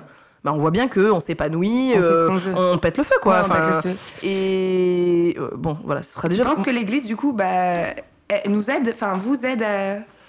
Je pense que c'est un chemin vertueux, exigeant, euh, qui est proposé par le Christ. Et donc l'Église catholique plus spécifiquement euh, Et propose, un, ch- un chemin vertueux, donc c'est vers le, le- le meilleur de nous-mêmes. Euh, ça veut pas dire que l'institution est parfaite, ça veut pas dire que les gens qui composent l'Église sont parfaits, ça veut dire qu'on a tous choisi de suivre ce chemin-là. On parlait de l'hypocrisie. Eh ben oui, oui, oui, bien sûr. euh, ça peut paraître hypocrite de dire euh, je, je, je suis Jésus qui est l'homme parfait. donc je le suis en, dans, je suis ses pas, hein, je Mhm. suis dans ses pas. Euh, mais je suis quelqu'un de faillible. Euh, forcément, ça semble hypocrite. Euh, cela étant dit, oui, ben Non, oui, pas forcément, C'est hein. pas parce que moi je crois en ça et que j'appelle les autres à suivre ce chemin. Enfin, j'appelle. je dis que pour moi c'est bon déjà. Hein, je j'appelle personne, mais je, je dis que pour moi c'est un chemin qui m'aide à être meilleur Mm. à être quelqu'un de meilleur pour moi-même et pour les autres. Oui, j'ai pas trouvé un meilleur chemin pour le moment. Bon, Mm. D'accord, bah, très bien, c'est cool. Au moins, t'en as trouvé un. bah c'est ça. Pardon. Mais je crois qu'on est. Enfin, Est-ce que. Pardon. Est-ce que tu as l'impression d'être en phase avec ton époque? Pas toujours, non. mais je crois que c'est tout. Enfin, C'est tout le monde? Euh, je sais pas à quel âge, mais je, je pense aussi que ça vient aussi de. Enfin, je- quand j'avais 20 ans, je me sentais super en phase avec mon époque. Ouais. Euh, à 30 ans, euh, j'avais des trucs Un qui. petit peu moins. Bah, moins, mais en tout cas, il y avait, il y avait des. euh, voilà, j'étais pas. Maintenant, un peu plus, en décalage. C'est quoi qui, qui Ah, marque le fait d'a- vraiment ah, le fait d'avoir des enfants. Ouais. Le fait d'avoir des enfants, on, on transmet les principes et les, ce, qu'on- ce, qui nous semble, ce qui nous semble important. Et ça, on est tous pareils, tous les parents, on veut tous le meilleur de nos enfants, pour nos enfants. Et donc, ce qui nous semble important dans la vie, on essaye de le transmettre. Mhm. Et on voit bien que c'est pas toujours raccord avec. euh, Ce que eux vivent. Euh, je suis pas sûre que ce soit. Alors moi ils sont petits donc Ouais. c'est pas encore ça, mais euh, quand je, je t'en reparlerai quand ils seront adolescents. Mais euh, mais c'est plus par rapport à la société en général. Et moi je vis dans une société française euh, en centre-ville de Montpellier, donc euh, c'est pas toujours en raccord en accord avec ça. Ça veut pas dire que je suis contre la façon, ça enfin, la société qui m'entoure. Ça veut dire juste que j'essaye de vivre le mieux que je peux, donc avec tout ce que j'ai expliqué depuis, depuis le début. Et c'est ce que j'essaye de transmettre. Et oui, on est à contre-courant parfois. Mm. Euh, bah, euh, quand on parle de, des genres, pour moi, euh, on est un garçon ou on est une fille. Et, et j'ai des garçons et j'ai des filles euh, dans, dans mes enfants. J'essaye en fait de, de faire en sorte qu'ils soient en accord avec eux-mêmes et qu'ils se découvrent eux-mêmes. Mm. Voilà. C'est- un sujet qui est pas évident parce non, que parce qu'on on- moi je veux choquer enfin choquer ça je sais pas mais en tout cas je veux blesser personne Mhm. Et pour autant il y a un moment donné on rentre en conflit avec les gens parce qu'on touche quelque chose de sensible chez eux Mhm. et ça euh, c'est pas mon intention ça n'empêche que ce sera peut-être le Ça cas peut arriver. et oui et ça, et ça vous- et ça appartient à celui qui l'entend Mm. Oui, non, mais euh, oui, tu as peut-être euh, peut-être raison. T'as peut-être raison. je sais pas mais en tout cas c'est pas ma volonté c'est pas de blesser ça c'est évident Mais euh, des fois, ça peut Mais arriver. oui, oui, on est en contre-camp, bien sûr. euh, quand on est catho euh, avec euh, bientôt cinq enfants, oui. Enfin, les gens nous prennent pour des fous. Tu, tu te sens, tu, ouais, tu te sens, Alors, tu te sens jugé souvent? Qu'est-ce qui, c'est quoi qui te à juger, je sais pas. Ça, je sais pas. Mais T'as en tout cas, oui, c'est sûr que quand j'arrive avec mes quatre gosses euh, quelque part, euh, ouais, on se fait remarquer, quoi. Ah ouais. Euh, c'est plus ça. Après, est-ce que je, en bien ou en mal, euh, je sais pas. Mais à la plage, euh, à la plage, on prend de la place. oui, forcément. Bientôt cinq enfants, dis donc. Et du coup, c'est vrai que c'est galère euh, le quotidien avec, euh, avec, avec beaucoup d'enfants. euh. En fait, ce qui est galère, c'est l'organisation générale pour faire en sorte que tout le monde soit le mieux possible, y compris euh, bah, en premier lieu le, le- le couple. Euh, c'est plus ça, c'est de faire, de, de- qu'il y ait de l'espace pour chacun, pour que chacun s'épanouisse. Mm. C'est- bien ça l'enjeu. Mais quand on est un ou 25, je, je T'en aurais même- 25 Non, non, non. Je- non. Euh, non, je pensais pas en avoir autant, mais euh, c'est. euh, C'était- pas un projet d'avoir d'avoir euh, quand on était plus jeune, mon mari il avait dit qu'on en, aurait 7, donc euh, mais il est fou. Euh, et on avait 18 ans, donc voilà. Mais euh, non, on a commencé super tard, et puis bah, ils sont arrivés comme ils sont arrivés. C'est bien comme ça. J'en- voudrais pas un de moins. Une fois qu'ils sont là, on les connaît, Ben, on les aime. Euh, Est-ce que je referais pareil? Jamais autant aussi rapproché. Ouais. L'aîné à 8 ans, le dernier va voilà, à 3 ans. Donc, ans. euh, ouais, ouais, c'est très rapproché, c'est crevant, et surtout à mon Parce âge. que t'as toujours bossé en plus. J'ai re... Non, je me suis arrêtée pour faire des bébés. Ouais, d'accord. Et j'ai repris à l'arrivée du troisième.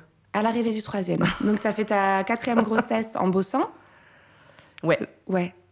Oui. Ouais, Après le quatrième, euh, on a plus de, de congé maternité. Mais Oui, c'est un peu vrai, plus long. ouais. Mais oui. Ouais, ouais, d'accord. Et après, après l'arrivée de ce cinquième euh, petit tout, tu penses rebosser? Je sais pas. Comment tu vas faire? Alors là, là c'est, une- spécifique. Euh, je pensais pas ne pas bosser après euh, pour des raisons tout à fait matérielles. Euh, Là, je suis contente de m'arrêter parce que je vois bien que ils ont. C'est aussi à la maison qu'on a besoin de moi plus. Enfin, il y a un moment donné. l'énergie elle est pas Bah, extensible et, et voilà la mettre là où c'est important mais les priorités voilà chacun a ses priorités mais alors p- euh, sur un point de vue tout à fait euh, financier ce serait bien que je, travaille Euh, pour un, sur un point de vue tout à fait humain je pense qu'il vaut mieux qu'il y en ait un des deux qui soit disponible pour les enfants Euh, euh, pas que pour les enfants en fait tout Pour simplement le- la pour maison, tout le la logistique, quoi. Ouais, Euh, ouais, non, tout le reste, mais- Oui, bien sûr. Euh, pour tout le reste pour, pour que ça que fonctionne c'est. et, euh, et, en fait moi en plus on a des boulots qui nous prennent beaucoup euh, de, dans notre énergie de vie c'est en rapport avec euh, notre vie mais euh, mais c'est- chronophage Ouais. euh, très très chronophage et il y a un moment donné je peux pas faire Ouais, garder mes pas. enfants pour aller travailler enfin il y a un moment donné euh, Bah, ça te coûterait plus cher. à alors poser- oui alors concrètement c'est compliqué à mettre en. Et place ça génère de la frustration, ça, ou pas? Ah bah oui, Ouais. d'aller dépenser de l'énergie pour des choses qui sont importantes et qui, qui sont euh, qui nous apportent du, du- du bien-être, mais euh, qui nous semblent justes. Mais après, de devoir gueuler sur les gosses parce qu'on est fatigué, il n'y a pas de... co- Mm. Hein, c'est toujours la cohérence entre ce que je... Ce, en quoi je crois, ce que je fais, ce que Ouais. je dis. Enfin, il y a- voilà. faut être... Voilà. Et ensuite, parce qu'on attend un bébé euh, avec une particularité, euh, je ne sais pas quels seront les besoins de cet enfant. Ouais, Donc, pour le dispo, moment, quoi. une chose après l'autre. Et ton mari, il, il ferait, euh, il se rendrait dispo euh, si jamais tu avais décidé de, de toi retourner bosser? Alors, il l'a déjà fait. Enfin, en fait, on, on était tous les deux à mi-temps pendant très très longtemps. Donc, tous les deux, on était à mi-temps parents et mi-temps travaillant. C'est le plus crevant de la vie. C'est Ouais. d'être à mi- le mi-temps de parents est crevant. Donc, il faut pas faire ça. Non, je- nous, c'était pas un équilibre terrible. Mon mari s'occupe beaucoup. Enfin, il est autant. C'est un, un vrai père de famille qui, est, euh, qui Il est fait ce qu'il a à présent, faire. Enfin, voilà. Comme il l'entend. Et hum, est-ce que bah là, c'est plutôt lui qui est le projet en, en ce moment de faire des études et de, et de travailler, qui, ra- qui rapporte plus d'argent. Mais ça, enfin, ça a été longtemps l'inverse en fait. Donc c'est étonnant. Enfin voilà, je, je, je, je- suis un peu hésitante à répondre parce qu'en fait ça a été longtemps inverse. Lo- Longtemps moi qui ai fait entre guillemets une petite carrière et qui ai bossé. Euh, et lui qui était encore étudiant et, et qui voilà Mhm. et, et donc maintenant c'est lui donc c'est normal et c'est lui qui gagne plus d'argent donc à un moment donné on va être euh. Bah oui. oui, mais c'est souvent le cas. Non non non là c'est vraiment non pendant très longtemps c'est moi qui gagne plus d'argent mais mais mais peu Mais oui, mais importe les femmes, elles ralentissent un peu leur carrière euh, avec l'arrivée des enfants. Souvent, ben, les salaires des, des maris ou des hommes. Et en oui, tout oui, cas, pour, gagner aussi, pour faire autant d'enfants, Voilà. il faut gagner un peu plus d'argent. Pour les accueillir, disons. Pas pour les faire, mais pour les accueillir. Et. Oui, oui, je pense que si. si- ah, moi, je suis assez indépendante et quand. euh, Enfin. euh, oui, si vraiment j'avais un gros projet, ce qui est pas du tout. Voilà, pour le moment, le projet, c'est de, bah, d'a- d'accueillir ce bébé qui grandit. bébé. Mais euh, si j'avais un projet professionnel, je, je saurais faire en sorte que. euh, tu puisses le réaliser. Oui. Ok, très bien. tu t'appelles Marie? Et tu es euh, animatrice euh, en éducation pastorale, c'est comme ça qu'on dit Ouais, Comment- animatrice en pastoral scolaire. En pastorale scolaire, excuse-moi, ça fait. À chaque fois, j'essaie de regarder pas- c'est compliqué. APS. APS. Et j'imagine qu'on t'a déjà dit que tu portais bien ton prénom. Est-ce que tu connais les, les origines de, de ce prénom? Bah, Marie, c'est euh, c'est la- le, le- le prénom de la, de la femme qu'a choisi Dieu pour porter euh, son fils, Jésus. Donc c'est la mère de, de- de- du fils de Dieu. C'est pas mal. C'est pas mal, ouais. Euh, ouais, c'est un peu lourd, mais. euh, euh, non, c'est pas mal, oui. Oui, oui, c'est un beau prénom. Si on fait l'anagramme, c'est l'anagramme d'aimer. Et oui, j'ai vu ça, c'est trop mignon. Moi, c'est ce que je. Enfin, alors, je, je, je me sens pas du tout à la hauteur d'être. Enfin. D'être une représentante de la Vierge Marie. Enfin, je sais pas comment dire, d'être une descendante ou enfin de quelqu'un qui porte le même prénom parce que c'est tellement énorme C'est oui, c'est euh, trop que du coup c'est plus. euh, enfin, je, l'ai- je dissocie le prénom de la personne. D'accord. Euh, on Mais est nombreux coup, à s'appeler Marie, donc Quand euh, tu mais choisis c'est quand même beau. le, le- le prénom des, de tes enfants, tu, tu, euh, tu leur donnes une direction aussi. Donc, euh, Alors oui, et ben justement donc- ils, ils ont tous le prénom Marie dans leur euh, Tu, prénom. dis- tu dissocies sans dissocier vraiment, tu vois, tu donnes. euh, Il Oui, y a oui, quand oui. même quelque chose. Bien sûr. Je pense. On ne donne pas un prénom par hasard. Non. Donc, Alors moi, le- en l'occurrence, on me l'a, on me l'a donné, donc c'est pas moi qui l'ai choisi. Je l'assume. Enfin, je. Voilà. Donc, oui, en effet, euh, c'est c'est lourd de sens, c'est porteur de sens, c'est peut-être porteur de responsabilité parfois. Bah justement, moi, la responsabilité, c'est est-ce que j'ai la responsabilité de d'être aussi bien que la Vierge Marie C'est pas possible. Non, mais Il y a un moment donné, faut-. Mais cela étant dit, euh, Mais c'est cool d'avoir cette direction, quoi. Tu vois en tout cas, c'est un, un sujet de discussion. La preuve. Euh, c'est très rigolo parce que du coup, dans mon métier, euh, quand je l'exerce, euh, donc je, je, je vais de la maternelle jusqu'au en troisième. Ok. Et donc mes interlocuteurs ont plusieurs âges. Et les tout petits, comme je parle de Jésus et que je m'appelle Marie, ils m'appellent Marie Jésus. et je trouve ça très mignon en fait, parce que alors c'est pas moi en l'occurrence, je m'appelle pas Marie Jésus, mais mais euh, je trouve ça tellement mignon en fait que euh, voilà c'est ce qu'ils retiennent. Ouais. Euh, c'est ce qu'ils retiennent. Les, les ados, je vais pas dire ce qu'ils retiennent parce que mon nom c'est Juan. Donc, Oui. tu- je te laisse le mettre en, en espagnol et, et comment les ados peuvent le transformer. Donc, du coup, Juan, Ouais.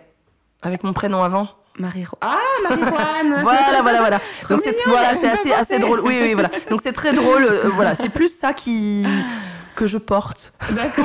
Là, tout de suite, maintenant. J'adore les ados. oui, oui, mais c'est très drôle. Euh, Mais du coup, euh, ton nom, on dit Juan, et effectivement, ça s'écrit, comme Juan. Euh, c'est un. Hum. Tu le connais les origines de, de ce nom aussi Et oui, c'est le nom de mon mari, Ouais. dont la famille est pied noir. Donc D'accord. c'était bien euh, Juan, je pense, un prénom. euh, Enfin, c'était le nom espagnol, euh, puisqu'ils sont d'origine majorcaise.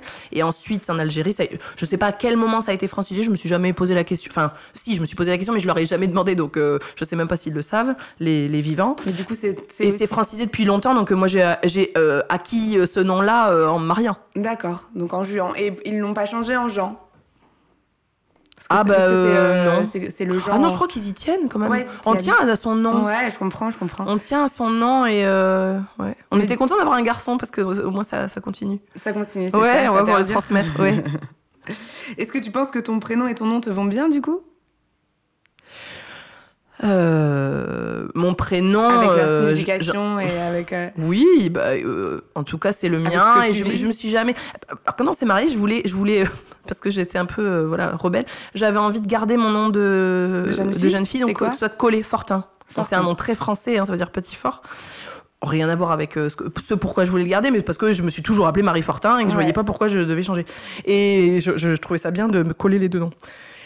Pa- Apparemment, c'était pas du tout possible pour mon mari. Non, non, il voulait vraiment que je porte son nom parce que dans la, tradition, disons, euh, c'était, euh, c'est beau en fait de, de dire bah non, j'abandonne, euh, enfin j'abandonne une- d'une certaine manière ce nom-là pour devenir. Cela étant dit, quand on choisit sa, euh, sur les cartes d'identité, les, les- les femmes, on peut mettre euh, ou le nom d'épouse en premier et né machin truc, Mhm. ou alors le nom euh, de naissance et ensuite épouse truc. D'accord, et alors Et ben moi, je préfère être épouse truc. Je suis, je reste euh, Marie Fortin, épouse Juan. Et voilà, je l'ai embrassé euh, il y a embrassé ce, ce principe-là depuis combien on est mariés depuis longtemps? Attends, On est mariés depuis 9 ans. 2021, Euh, de- 9 ans. 9 ans. Donc voilà. euh, 9 ans, Voilà. bientôt 5 enfants. Bravo. bravo, bravo, bravo. Euh, quel était ton rapport avec les mots quand tu étais petite?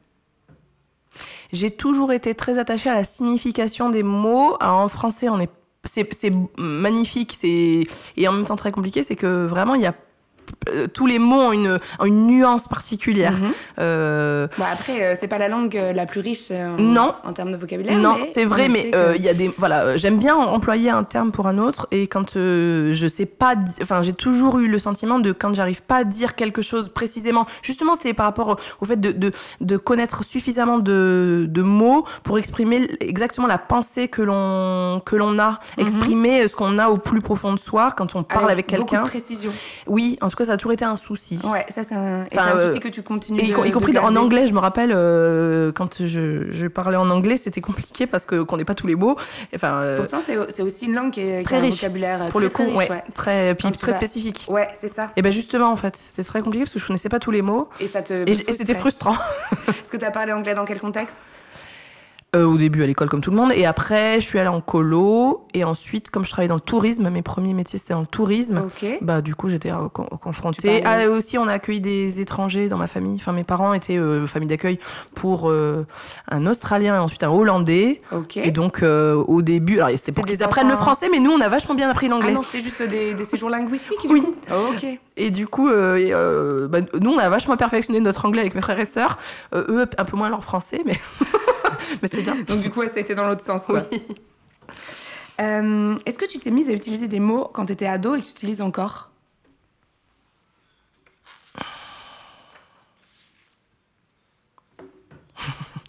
ça demande de la réflexion, ça c'est euh, intéressant, mais là comme ça, il y a rien qui, non, je me rappelle pas forcément. Il y a des mots qu'on aime, les, sono- les sonorités ou des choses comme ça. Qui- des, des, mots de jeunes, quoi, que tu... Ah, des expressions. Alors, des expressions. Ouais, des Je pense que c'est expressions. des expressions. euh, euh, en fait, c'est plus. euh, je suis devenue très vulgaire Ah ouais?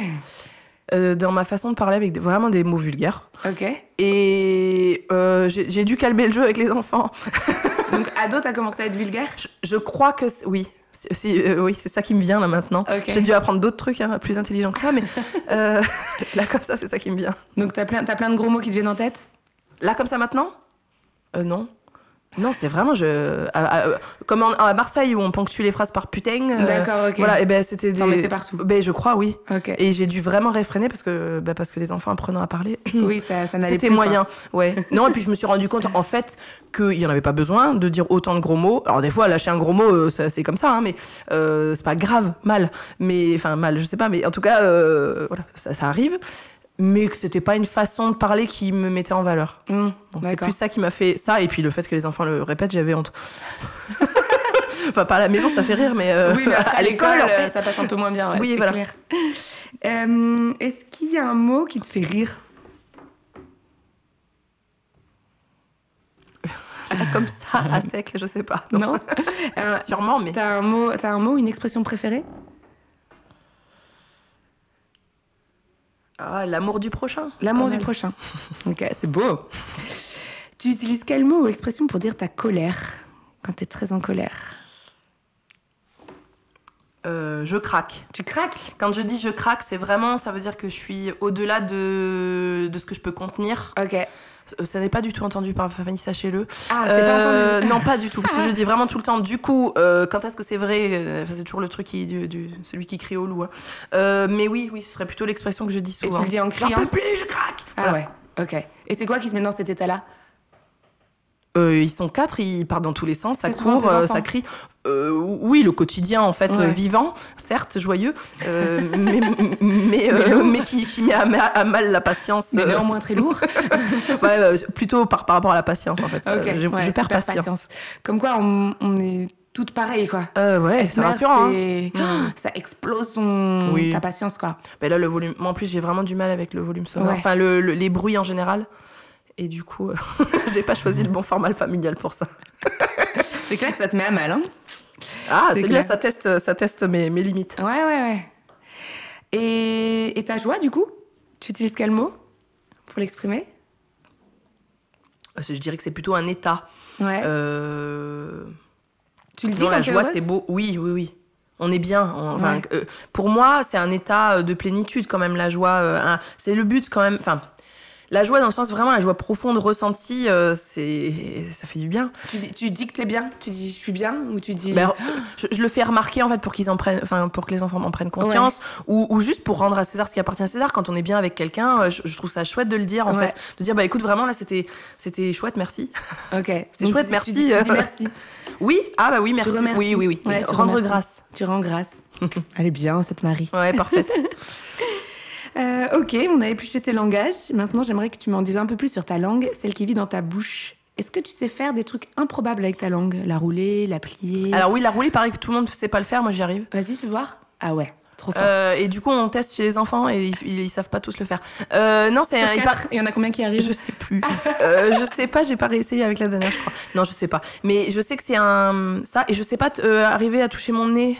Ah, mais ça, c'est C'est difficile. très frustrant. Mais non, il y en a plein qui arrivent. Moi, j'arrive pas non plus. Justement, je crois qu'il y a deux ou trois. Enfin, mon mari et puis plus qui qui arrive. Ah ouais Ou alors faut avoir un grand nez. Non, euh, ou une grande. non, je sais pas.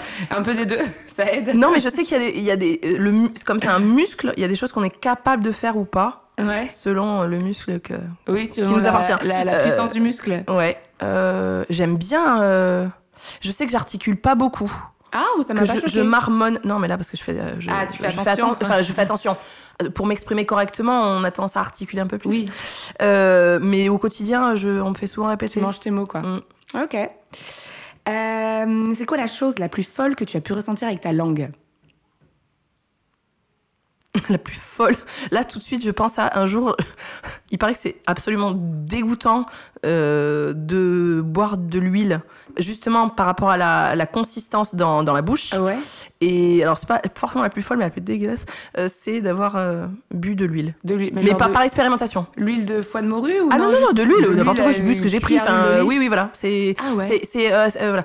Ah, j'aime beaucoup, beaucoup, beaucoup certaines textures. Il y a des choses qu'on aime manger Ouais. et ça, ça a beaucoup attrait à la, à la À la- à la texture. texture. Et c'est quelque chose qui, que, dont je suis consciente. Et donc, du coup, ah ouais, tiens, j'avais jamais pensé du à genre, ça. bah, quoi, manger de la langue de bœuf. Ah ouais Ah, Alors, je déteste l'aspect de la langue de bœuf, mais ça a une consistance euh, hyper agréable pour moi. hein. Ah ouais Pour mon mari, par exemple, il déteste. Il Ah, moi, déteste. c'est impossible pour moi. Mais, euh, mais, ah coup, mais c'est- je peux pas la voir. hein. Il faut pas que je la voie en entière. mais c'est- c'est- une fois que c'est sur ta langue, ça a une texture particulière que, que Ah, tu man- ah ouais. hmm. Et il y a quoi d'autre comme texture euh, sympa Le flan, des choses. Ah ouais, euh, le- d'accord. Que des trucs que personne. Tout Comment monde va ça, le dire, Ah, flan c'est Mais tu rigoles Mais non, mais le flan, c'est quand même. C'est gélatineux. Oui. tu vois, ah ouais, voilà, les trucs comme ça, c'est Ouais, c'est particulier, quoi. Après, moi, j'aime beaucoup le flan. Mais le flan pâtissier, pas le flan, le flan Ah oui, ah vois. non, moi non. Parce que le flan pâtissier, pâtissier. si c'est mal fait, c'est grumeleux et c'est pas Ah bon. ouais, quand c'est grumelé, c'est dégueulasse. On est d'accord. Et, en Mais effet, ça atteint vraiment la langue, t'as raison. Ah ouais, ah, c'est rigolo, tu vois, j'avais jamais pensé à la texture. Euh, donc du coup, tu, on- le goût le plus horrible que ta langue ait porté Un goût vraiment affreux. Je euh. pense que c'était, je m'étais trompée et je crois que j'ai mangé un produit, enfin un truc du genre euh, pour prendre de, euh, au, au lieu de, de, de prendre du dentifrice, tu prends le, le tube de crème. Ah, et ça, c'est vraiment. ah ouais, c'est-à-dire ça, quand tu cool. t'attends à quelque chose et que c'est autre chose qui vient et en plus un truc qui, qui ne se mange pas ou du parfum ou un truc ça m'est arrivé aussi d'avoir du parfum dans la bouche parce que tu t'asperges et que Ça tu parles en même temps comme euh, souvent euh, ce qui m'arrive Euh, c'est absolument des voilà. Ah ouais, Euh, c'est assez agréable. désagréable et oui c'est ouais oui puis c'est c'est pas C'est fait pour en fait aussi. c'est pas fait pour Je suis bien d'accord. T'es plutôt hostie ou vin de messe Alors, euh, c'est- euh, eh ben non, euh, plus euh, corps du Christ du coup. Donc l'hostie, euh, non, j'ai du mal avec le fait de communier au sang du Christ. Mais c'est parce que j'en ai pas trop l'habitude. Après, euh, non, euh, vin de messe, mais pas, pas pour la messe. Pas pour la messe, donc un bon vin. Oui, pas en ce moment. Pas en ce moment, malheureusement. Plutôt fromage ou dessert? Ah non, fromage. Ah ouais, Ah, salé. avec un bon vin. T'es salé Ouais. Cool. Euh, je- euh, bon, je, je rechigne pas contre une bonne pâtisserie, mais non, non, mais le, un un fromage. bon fromage, quoi. Et du coup, bah, qu'est-ce que tu fais en ce moment? Est-ce que on fait un petit, un, petit instant actu? Qu'est-ce que tu fais en ce moment de particulier euh, avec euh, comment je pourrais dire? D'habitude, c'est un petit instant promo, mais là, euh, du coup, t'as pas vraiment de choses à promouvoir, à moins que, à moins Bah, que oui? Si, je pense que de. Alors, j'ai jamais euh, été épanouie en tant que mère de famille euh, euh, à- au foyer. Enfin, D'accord. mère au foyer. Ok. Euh, quand j'ai quand les enfants, enfin les, les, les premiers étaient petits, euh, j'a- j'avais vraiment besoin d'être utile en dehors de la maison. D'accord. Et du coup, c'est pour ça aussi que j'ai cherché à travailler. Et ça, aussi c'est- par ça, nécessité, au début mais voilà. Et maintenant où euh, j'ai épanoui ce côté-là, et peut-être aussi parce que euh, oui, je me suis euh, développée, rencontrée, euh, enfin dans mon métier qui est très riche en humanité, enfin en, Mhm. en humain, où j'en ai besoin. Disons que ça épanouit aussi mon rapport avec les autres. Et, euh, et maintenant, je peux être plus euh, mère au foyer. En tout cas, euh, je suis absolument pas parfaite. Moi, mon- ma maison est en bordel, comme tu peux le constater. Mais J'ai j'ai pas euh, vu. hein. Mais, du tout. euh, mais en tout cas, je, je prends plaisir à être, euh, à pas dépenser mon énergie ailleurs que pour euh, moi, pour euh, mon couple et les enfants. Ça, tu penses que il vient d'où ce changement? À quel moment t'as as switché? Euh, le déconfinement, c'était très très dur. En fait, j'ai vachement, j'ai vachement aimé le confinement, le premier confinement. Ouais. J'ai trouvé que c'était une chance. Après, parce qu'on a aussi les conditions euh, matérielles, euh, avec un petit jardin en bas, euh, le centre-ville était vide, donc on pouvait l'investir, enfin, la petite place en bas, Ouais. etc. Et, hum, et du coup, on on se- enfin, on, on n'était pas confinés dans un tout petit appartement à pas sortir du tout. Donc ça, ça change la, la donne, hein, j'entends bien. On n'avait pas de pression financière non plus. Donc ça, euh, ce qui fait aussi qu'on n'était pas stressé. Et du coup, de pouvoir, bah voilà, d'être, d'avoir le temps complètement dilaté pour faire toutes les choses qu'on avait envie de faire. J'avais l'impression d'être une gosse avec, euh, enfin, oui, oui, d'être euh, pas du tout de pression euh, sociale en fait. Et t'as Enfin, de- repris le, le plaisir de, de, la, de la famille de... Ça En t'a tout cas- redonné ça c'est- En tout cas, ça a donné plus d'espace pour faire toutes les choses que j'aime faire, être créative, faire de, de la pâte à sel ou j'en sais rien. Ok. Et, et où on le fait, mais, mais on- et après il faut ranger, etc. ouais. Là, euh, il y avait du bazar, bah, temps. on prend prenait ouais, temps. beaucoup ça, plus ça de nous a temps. tous fait du bien, je crois. Et du coup, de reprendre ça dans des conditions qui étaient assez. euh, alors, euh, j'en veux à personne et je, je dis pas qu'il il aurait fallu changer, mais je dis juste que c'était pas humain. On n'était pas pour l'humain, on était pour le matériel. Il fallait. On, est- on- disait qu'il fallait euh, protéger les humains, mais c'est pas du tout ce qui se passait dans les faits. C'est. euh, on avait donc les masques, euh, il fallait qu'on se tienne loin, qu'on fasse du ménage toutes les 30 secondes. Enfin, du coup, on était dans le matériel, dans la gestion matérielle. Moi qui travaille, du coup, bah, comme dans toutes les entreprises, les institutions, etc., bah, euh, il fallait faire des choses pour que ce soit, pour qu'on soit dans les clous. Et ça, ça a été extrêmement pesant pour moi. Et puis ensuite, on voyait bien que les, les- les- la, la vie n'était pas tout à fait pareille. Enfin, c'était pas la même. Mm. Ça, ça a été vraiment, vraiment très difficile pour moi. Et du coup, moi qui suis vraiment dans l'humain et qui, euh, peut-être au, au détriment de certaines choses matérielles euh, importantes, euh, qui suis plus dans l'humain, vraiment, Ouais. et ben ça m'a manqué et ça m'a fait un peu craquer, Ça beaucoup fait même. beaucoup de mal, ouais. Beaucoup, beaucoup de mal. Et du coup, maintenant, pour moi, ce qui importe, c'est vraiment les relations Ouais. et pas du tout le matériel. Donc, euh, je- du coup, je je- préfère je euh, jouer avec les enfants ou, ou, ou lire un livre que de faire de mon linge. Mais, euh, bon. C'est étonnant. mais c'est pas parce que j'aime pas faire mon linge, parce que je pense que c'est satisfaisant de d'avoir une maison rangée, etc. En effet, je préférerais avoir une maison parfaite, euh, les placards euh, Mais ça toujours euh, nickel. Mais en tout cas, moi, ça me. euh, voilà. Voilà. Donc, euh, Après, euh, fait, voilà. euh, Mais chacun fait comme il veut. Exactement. Chacun fait comme non, il mais sinon, veut il a besoin. Et, et on n'est pas tous pareils en fonction de nos non. besoins, on est d'accord. Non. Mais c'est vrai que de lâcher, de lâcher des choses euh, bah, qui nous encombrent parfois, on a l'impression Mm. c'est- qu'elles sont primordiales et prim- primordiales. Et en fait, on se rend compte que bah, non, elles ne le sont pas. Et donc de tourner un peu, euh, parfois ça fait du bien. Revenir euh, à d'autres fondamentaux, revoir ces fondamentaux et, et y revenir. Mais c'est l'avantage de, de faire une introspection sur soi ou de se remettre en question régulièrement. C'est pas toujours parce qu'on a quelque chose de mauvais. C'est juste est-ce que je suis en accord Mm. Est-ce que mes besoins.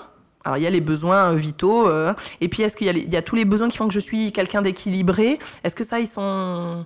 Est-ce que je, je- est-ce que je les sers Ouais.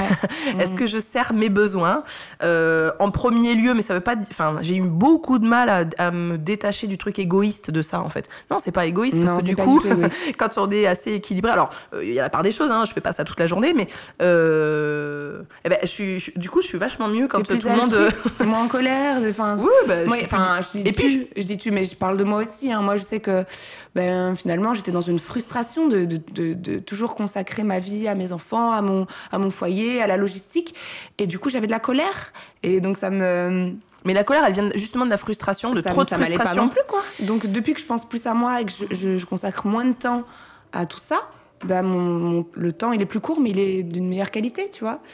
Et ça, c'est. Être, être plutôt que faire, voilà. voilà, c'est ce ça. Bah, c'est ton petit credo, là. hein. Oui, oui, mais euh, parce qu'en fait, je vois bien que c'est, en tout cas, moi, c'est plus épanouissant. euh, je trouve ça plus épanouissant pour moi. Maintenant, il y, a- il y a quand même des trucs à faire. hein, euh. Non, mais évidemment. Ouais, on va finir euh, l'épisode sur cette, cette petite note, alors être plutôt que faire.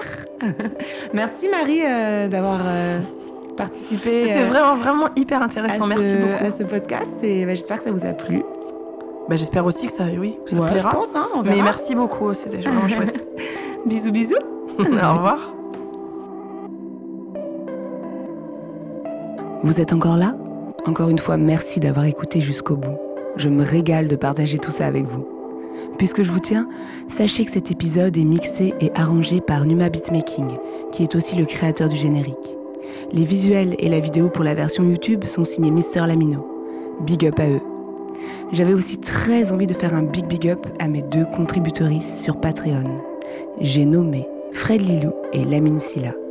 Merci à vous pour votre soutien. N'hésitez pas à aller faire un tour sur la plateforme pour faire partie de la future longue liste des contributrices PMTL. Le lien est dans la description. Et si vous êtes fauché, partagez, likez, commentez et abonnez-vous sur YouTube, Spotify, Podcast Addict, Apple Podcast et j'en passe. Ça m'aide beaucoup. Une dernière chose avant de vous lâcher l'oreille, nota bene si je puis ainsi dire, le prochain épisode sort le 10 du mois prochain. Vous vous doutez bien qu'il sera fou. Bisous. Bisous.